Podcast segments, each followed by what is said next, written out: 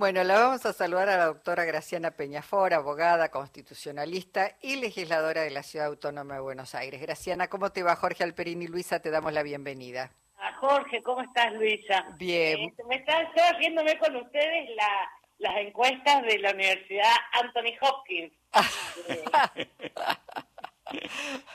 bueno, este, Graciana, eh, introduce la, la, posibilidad, la idea Javier Milei de convocar a un plebiscito. Eh, un, un, disparate para este, digo, para un, para tratar de hacer pasar un DNU que es abiertamente inconstitucional, ¿no? Lo que pasa es que primero hay que tener claro que una consulta de este tipo, eh, como tiene varias leyes que requieren una mayoría especial para sancionarse, requeriría lo que lo que sería la consulta popular vinculante que requiere la Cámara.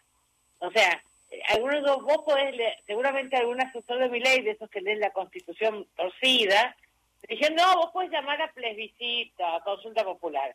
Y es un error, porque efectivamente el Poder Ejecutivo puede llamar a consulta popular, pero es una consulta que el voto no es vinculante y no puede hacerlo más que en áreas eh, más, más en áreas en las cuales se requieren mayorías especiales o leyes especiales en el Congreso de la Nación.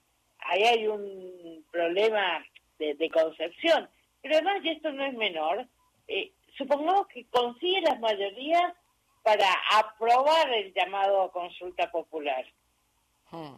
Aún así, el, decreto podría ser inconstitucional y ser rechazado por el Congreso. No, hay, no ¿Me explico? Sí, digamos, el, el 75%, como dice mi ley, le dice que está bien, pero el Congreso podría decir no, de ninguna manera, esto es eh, rechazarlo. Exactamente. Mm, claro, claro, porque no es vinculante, digamos, no, no, no. a ver, el, el que no es vinculante es el que puede llamar el Ejecutivo.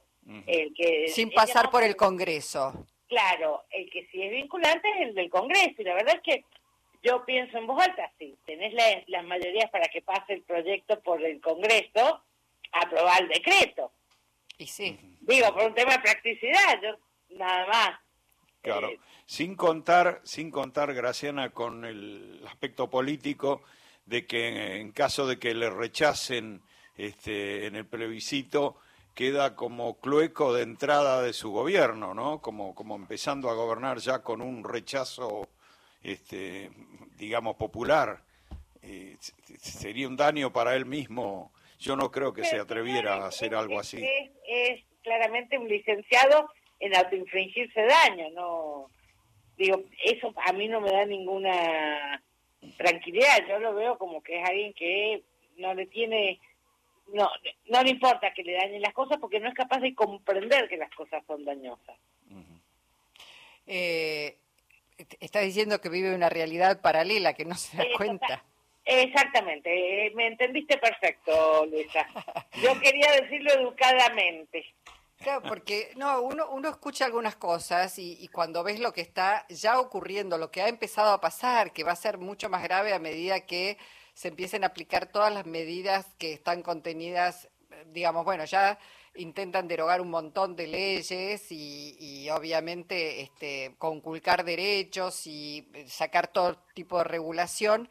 Digo, e, eso que no perciba que hay un daño ahí para la gran mayoría de la sociedad es increíble. Y que hay un daño específico para sí mismo. Porque voy a decirte, todas estas ideas, el DNU, más esta idea del plebiscito, ¿qué es lo que está diciendo a la sociedad? Voy a hacer cualquier cosa con tal de no ir al Congreso. Y todos entendemos que no va al Congreso porque no tienen la mayoría. Pero bueno, es el presidente de la nación, tiene que aprender a hacer política. Eh, no puede ser como un niño caprichoso. Un país no es una tienda de juguetes.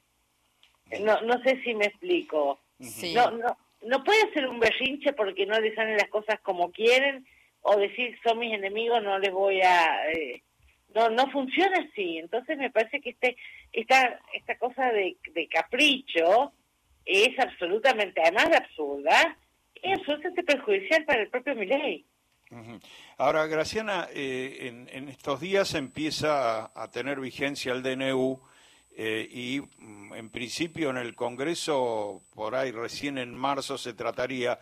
¿Él puede ya inmediatamente privatizar IPF, por ejemplo, aerolíneas, tomar otras medidas como esas? Sí, desde que el, el decreto está en vigencia debería, podría hacerlo. Ahora, déjame que te diga del otro lado. ¿Vos te crees que alguien se animaría a hacer una inversión como la compra de aerolíneas con un decreto que puede ser nulificado judicialmente en cualquier momento o anulado por el propio Congreso? No sé, bueno, cuando Milei te cuenta que lo llamó desde su teléfono personal Elon Musk para reclamarle seguridad jurídica por el litio, no lo sé. Bueno, hay algunos sectores que a lo mejor están dispuestos a cualquier cosa. Mira, hay sectores, por ejemplo, petroleros que, hacen inversiones en lugares de guerra. Sí. Ahora, eh, yo creo que el, el, empresario que viene a comprar a la Argentina eh, reclama algo que no sea un esquema de guerra. Este, viene a comprar una aerolínea en Argentina, no en la franja de Gaza, no No, es cierto. No, no, está bien, pero a mí lo, lo que me, eh, en todo caso, inquieta es decir, es más que un, un, un Milei que tiene caprichos, que tiene berrinches. En realidad me parece que es un Milei que vino a hacer una tarea sucia para los grupos concentrados, porque cuando vos ves el, grado de desregulación, de venta, de anulación de tierras, eh, de leyes de protección de nuestras tierras, etcétera, etcétera, es un catálogo de ponerle una bandera de remate a la República Argentina. De intereses, de intereses, sí. eh, eh de rienda suelta los intereses. Este, sí, yo creo que es eso y por eso también creo que el decreto va a terminar siendo inconstitucional. Este, yo estoy, todo el mundo dice, ¿qué te pasa que estoy tan optimista? Yo me cuesta mucho creer que la, el Poder Judicial, miren que yo no lo quiero, no comparto nada, pero me cuesta mucho creer que va a permanecer inmóvil frente a esto. Ante la pérdida de la República, uno podría decir.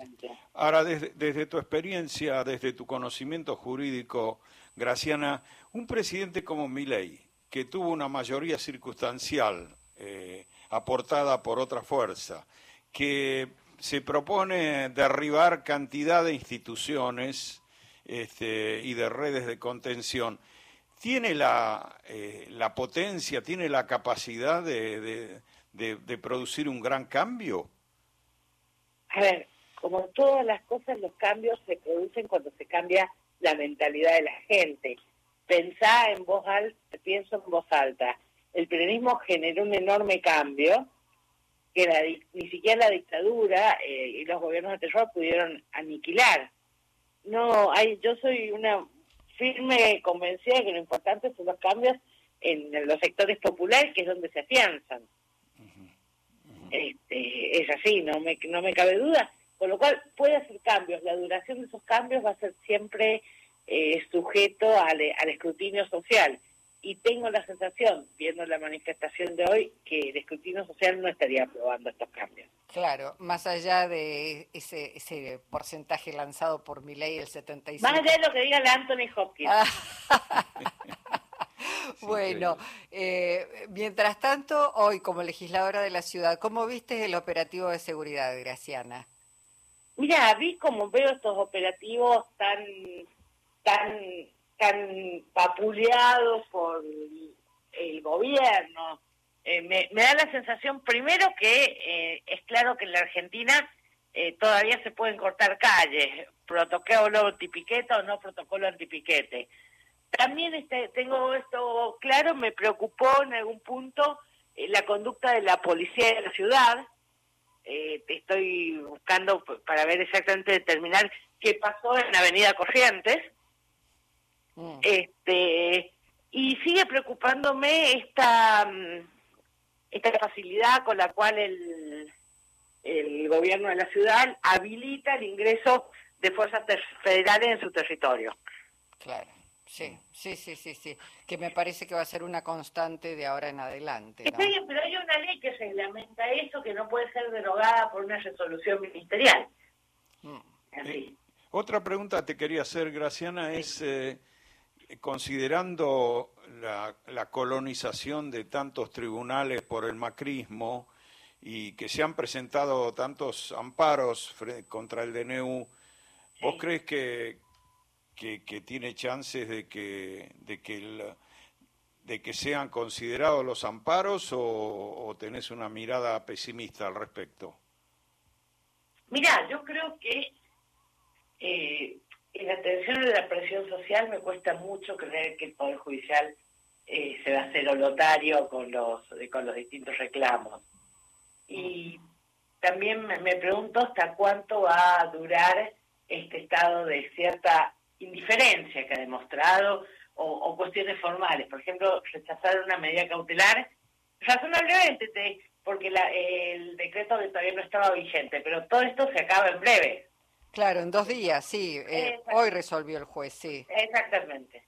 Mm, pero me parece que son los límites. A ver, creo que todo el mundo, viste, cuando estás jugando al truco, que todos están viendo a ver qué carta les tocaron. Sí.